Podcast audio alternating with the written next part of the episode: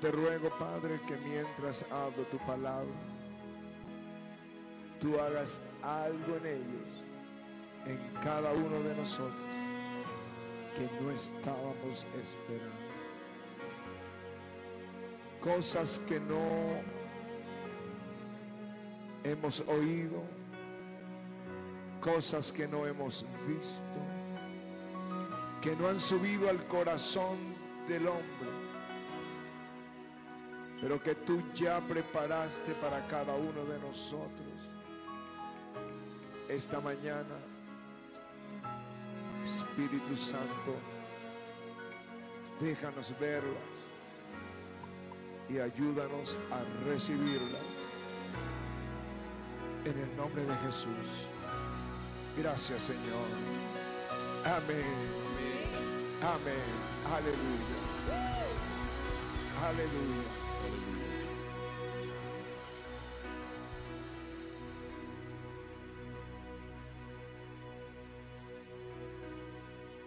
Pueden tomar asiento.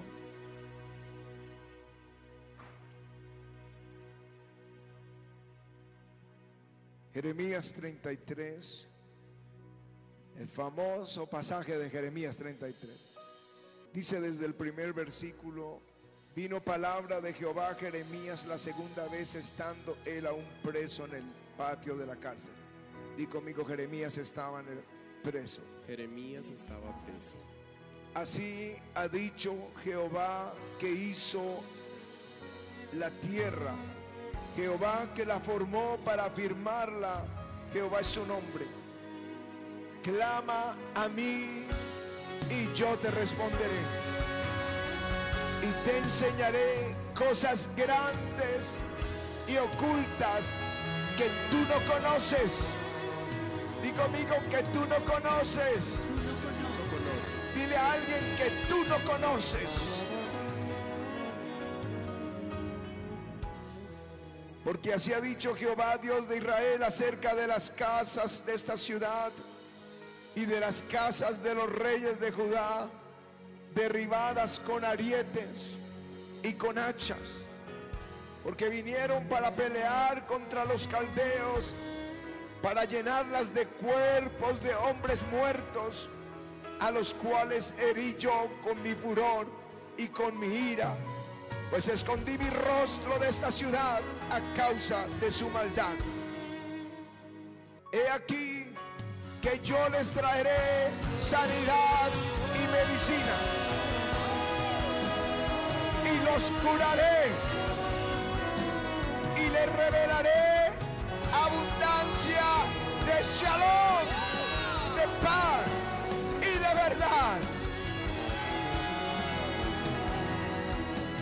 haré los cautivos de Judá y los cautivos de Israel y los restableceré como al principio.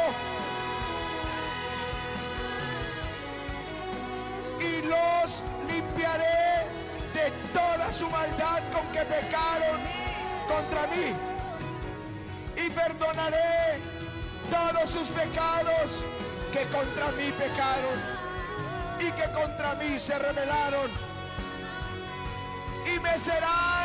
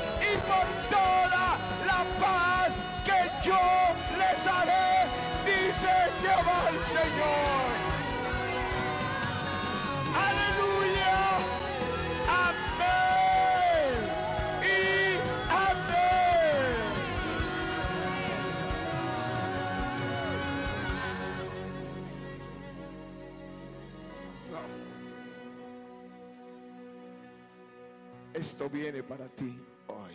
Amén. Aleluya. Aleluya. Te Tenía 16 años cuando Jesús vino a nuestra casa y vino la salvación. Empezó por un hermano mío que estudiaba en la Universidad Nacional. Primero estudió en el seminario y quería hacerse sacerdote. Luego se salió del seminario y entró a la Universidad Nacional y quería hacerse guerrillero. Hasta el día en que él entró con una Biblia en la mano y dijo, me encontré con Jesucristo, salvó mi vida.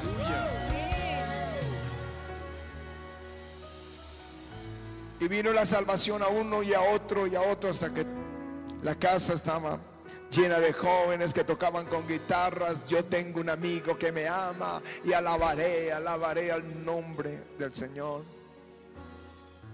Pero un año o año y medio después yo me aparté. Estaba terminando el bachillerato y, y los amigos, las amigas, las fiestas, el mundo me atraparon. Los siguientes 10 años, los peores de mi vida. El hijo pródigo es una realidad en mi vida. Cuando ya todo había fracasado. Cuando lloraba porque eché a perder mi vida y mis oportunidades. Yo estaba llorando un sábado en la tarde sin propósitos para vivir. El amor de la familia lo había perdido, todo, todo lo perdí. Entré a una iglesia que yo sabía, después de caminar toda la mañana, a la tarde entré a una iglesia, unas 300 personas estaban adorando, con las manos levantadas, cantando y orando. Y silenciosamente me hice en la última fila. Y de pronto hicieron silencio. Y una joven mujer que estaba delante de mí, que no me había visto, el Espíritu vino sobre ella y comienza a profetizar. Acércate a mí, hijito mío. Deja tus adulterios y tus pecados y vuélvete a mí de corazón, porque yo tengo un plan contigo. Y la unción era tan fuerte sobre mi vida que yo estaba en el suelo llorando. Nadie sabía a quién era la palabra profética. Hoy, como 40 años después, estoy parado en este púlpito predicando de Jesús. Ese día yo no sabía lo que Dios tenía para mí. Yo no lo sabía. No lo sabía. Y hoy vine a decirte, hay algo que tú no sabes que Dios va a hacer contigo. Hay algo que tú no sabes Dios quiere y va a hacer contigo. Aleluya.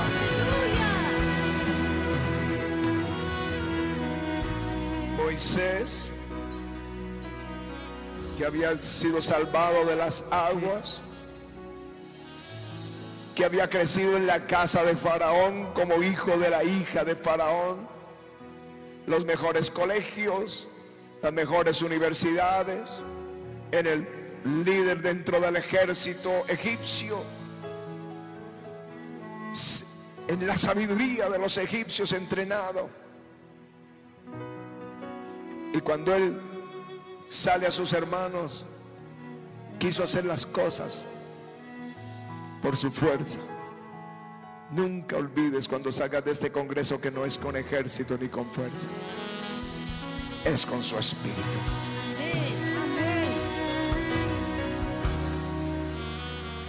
Tuvo que huir y vivir en el desierto de Madián, cuidando las ovejas de su suegro. Cuando le preguntaban tal vez a Jetro, el suegro, su, su yerno, ¿qué hace? A él allá está en el desierto con unas poquitas ovejas.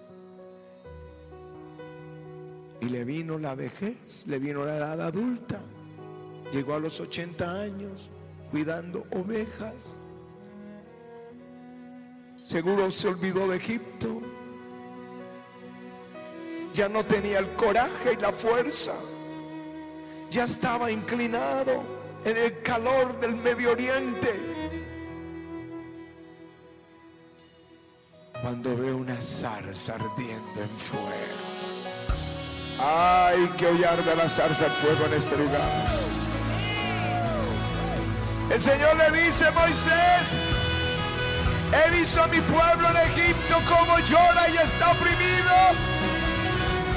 Yo te envío a ti para que vayas y saques a mi pueblo de Egipto y lo lleves a una tierra que fluye leche y miel. Cuando Moisés sacó esta nación y el mar se abrió y él se devolvió y vio a los egipcios derrotados. Él no sabía. Si él pensó atrás, digo, yo no sabía lo que Dios tenía conmigo. Yo no sabía. Hoy tengo que decirte, si tú te preguntas, ya Dios se olvidó de mí. Ya pasaron los años. Ya me ocupé de otros asuntos. Pequé en el camino. Me avergüenza lo que hice. Me siento indigno. Esta mañana el Señor me envió con esta palabra. Yo tenía mi sermón, ya estaba todo organizado para el Congreso. Y el jueves en la madrugada mientras oraba, el Señor comenzó a ministrar mi espíritu. Pero yo no lo entendía lo que quería que hablara. Hasta que la pastora, esto fue hasta el mediodía. Cuando ella me dijo, porque estamos con la obra, con el musical, con todo este trabajo. Y me dijo, el Señor me manda a decirte, Marta o María. Yo dije, María, 100% María. Yo me voy a encerrar con él. Digo, sí, si sigues preocupado por la obra, serás como Marta. Así que cerré la puerta, desconecté el celular, no quiero saber nada. Y estuve esa tarde con él. Y el Señor me dijo, dile a mis hijos, viene algo que ellos no saben. Viene algo que ellos no saben.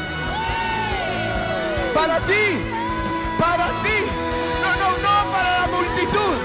Para ti viene algo que tú no sabes. Aleluya.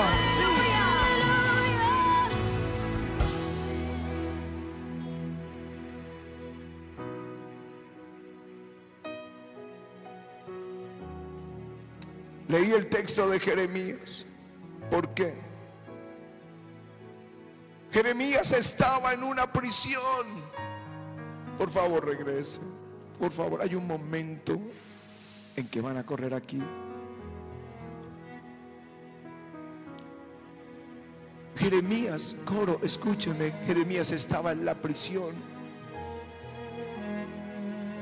Los babilonios estaban alrededor derribando los muros, quemaban las casas, era un infierno, todo estaba destruido, habían cuerpos muertos tirados por todas partes. Y el Señor le dice a Jeremías, el hijo de tu tío viene y va a entrar a esta cárcel y te va a ofrecer, te vendo la heredad de mis padres, cómprala. Esto es una locura. Si el Señor no le dice, Él lo saca empujones por oportunista. ¿Cómo me va a vender algo que ya no vale nada si esto se acabó? Pero el Señor le dijo, cómprala. Y él compra la heredad y está confundido. Y luego el Señor le dice, tú ves esta ciudad que está destruida. Estás viendo que está todo quemado. Clama a mí y yo te responderé. Y te voy a enseñar algo que tú no sabes. Algo que tú no sabes. ¿Qué es lo que no sabes? He aquí les trae sanidad y medicina y los curaré y les revelaré abundancia de paz y de verdad.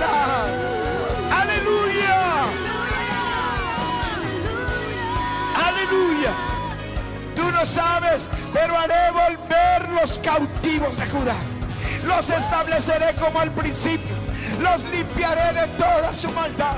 Les perdonaré todos, todos, escúchenme, todos sus pecados. No saben cuántos días lloré sabiendo que Él me perdonó todos mis pecados. Les perdonaré todos sus pecados y me serán. Y me serán a mí por nombre de gozo, de alabanza y de gloria. Él se gozará contigo. Él se alegrará por ti.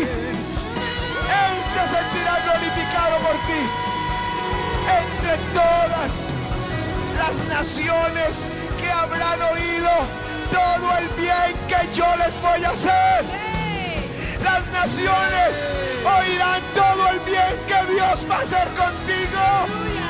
Toda la paz, todo el shalom, toda la bendición que Dios hará contigo. Aleluya.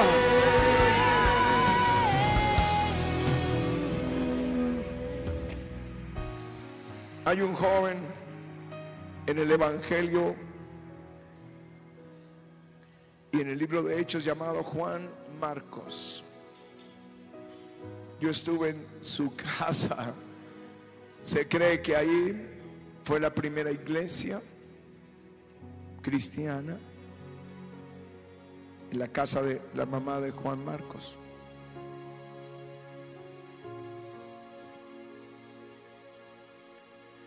Otros creen que ese es el verdadero, que ahí fue donde se reunieron cuando el Espíritu Santo vino sobre la iglesia por primera vez. Ahí en Jerusalén. Este joven estaba en Antioquía recibiendo de Pablo y Bernabé y otros profetas y maestros. Y el Espíritu llama al apóstol Pablo y a Bernabé a las misiones, a un ministerio apostólico. Y salen y llevan a Juan Marcos. Pero a Juan Marcos no le gustó. Vio la primera liberación y ya no le gustó el ministerio y regresó. Cuando viene Pablo y Bernabé y cuentan los milagros las maravillas, las resurrecciones. Cuando ellos vienen y cuentan cómo los gentiles se están convirtiendo por miles a Jesús. Entonces quiso ir. Y Pablo dijo, no, él no va conmigo. Piensen en Juan Marcos. La tristeza, las noches llorando, no entendí, no valoré el ministerio. No tuve en cuenta el valor que tiene el ministerio. Y vivía en la casa donde era la primera iglesia cristiana. Ahí en Hechos 12 habla donde estaban reunidos orando todo el día, toda la noche. Vivir dentro de la iglesia sabiendo que le fallaste al Señor, que no fuiste fiel.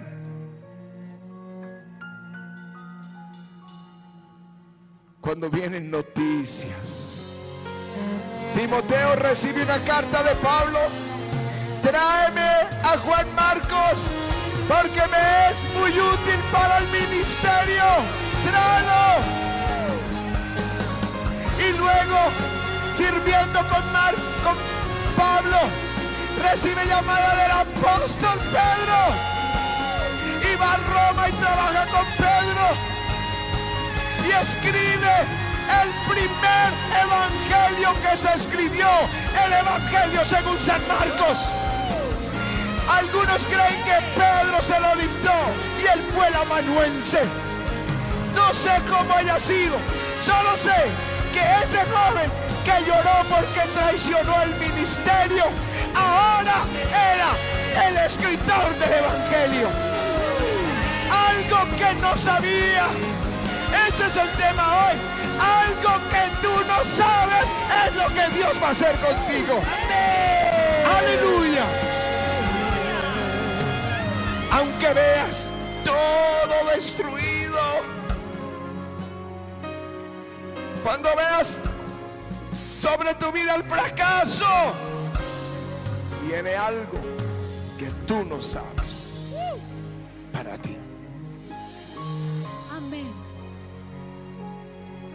Solo piensa en el apóstol Pedro.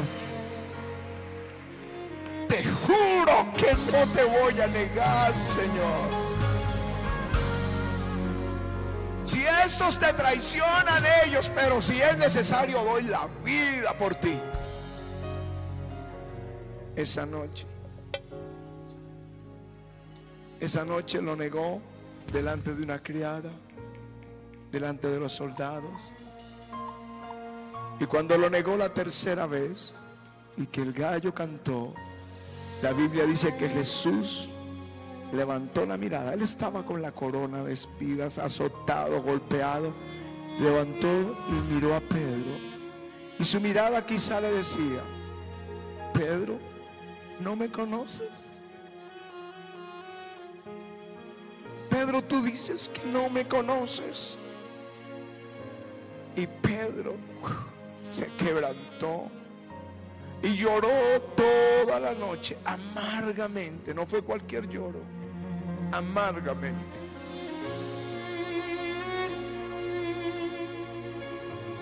Después de la resurrección, que no fue el primero a llegar a la tumba, sino el segundo. Y Jesús ya no estaba en ese día, esos días ahí. Él se fue a Galilea y le dijo a los otros, vamos a pescar. Ese es el plan B. Cuando sientes que fracasaste, tú no lo dices, tú uses un plan B. Un plan B, volvamos a la pesca. Y estando en ese lugar, conocido como Mensa Christi, allí en el lago de Galilea, en esa ensenada, entre la neblina del amanecer, ven a un hombre parado en la orilla que grita, hijitos, ¿tenéis algo de comer? Y ellos dicen, no, pescamos toda la noche y no hay nada.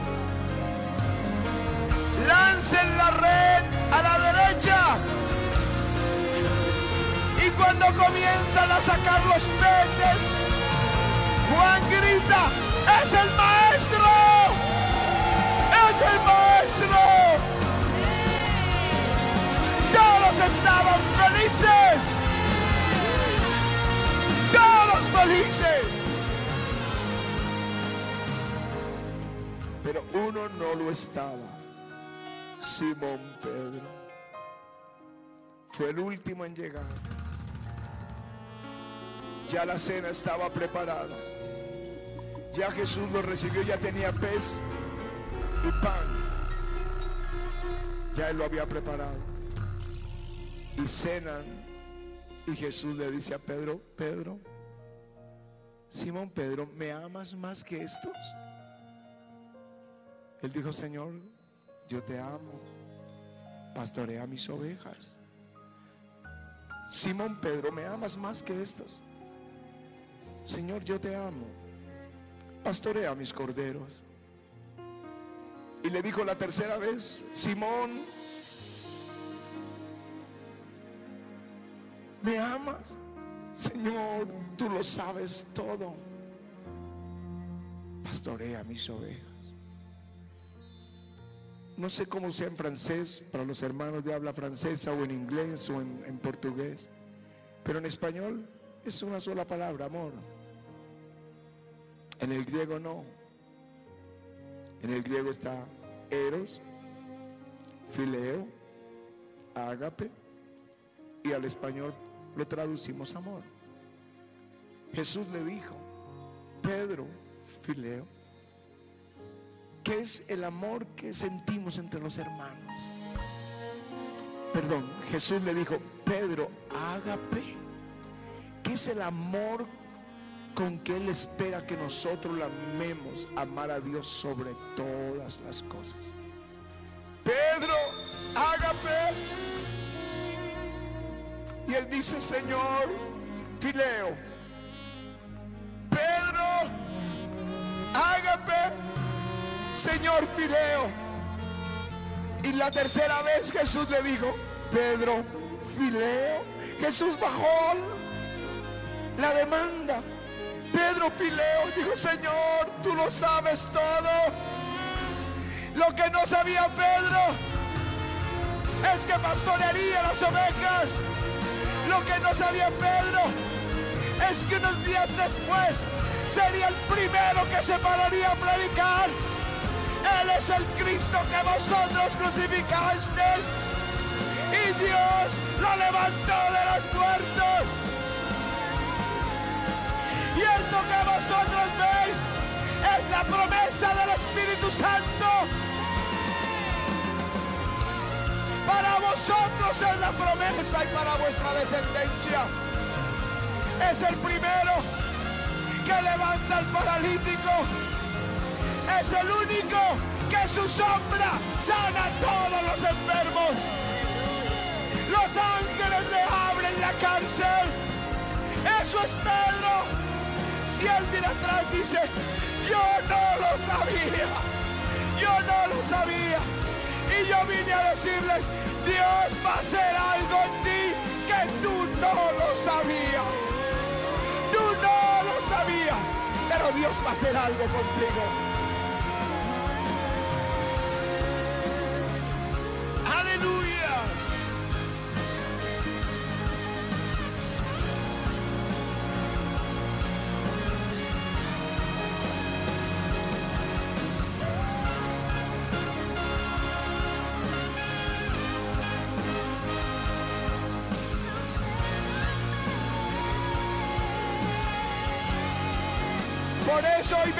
Decirles, alguien dice yo perdí todo, pero este congreso se llama que vuelva el Ruá. Algo que tú no esperabas va a pasar.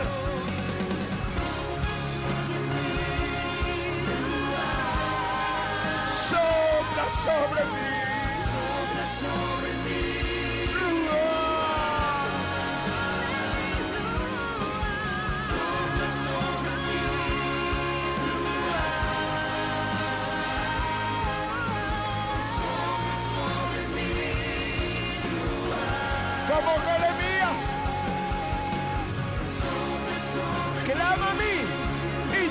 Y te enseñaré algo que tú no sabías. Que tú no sabías. Te voy a restaurar.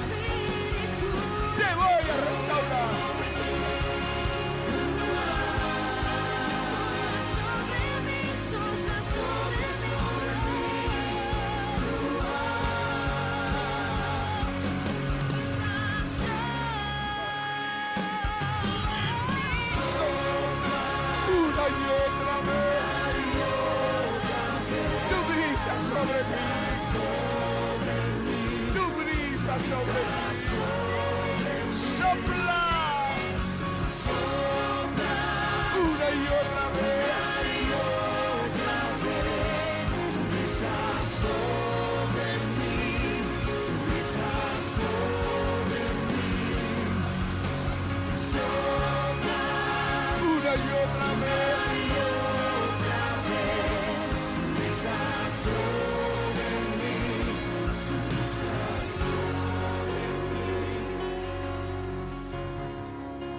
Sé que Muchos son como Jeremías. Están prisioneros. Todo está destruido. No, no se ve esperanza. Y el Señor está hablando de tantas cosas buenas y tú piensas no son para mí. Pero el Señor te dice, clama a mí. Recuerden en la obra que presentaron, Lucas 11. Si vosotros siendo malos sabéis dar buenas dádivas a vuestros hijos, cuanto más Dios que es bueno dará el Espíritu Santo al que se lo pida. Y el texto es, clama a mí y yo te responderé. Y te enseñaré cosas grandes y ocultas que tú no sabes, que tú no sabes, que tú no sabes. Levanta tu voz y dile, sopla sobre mi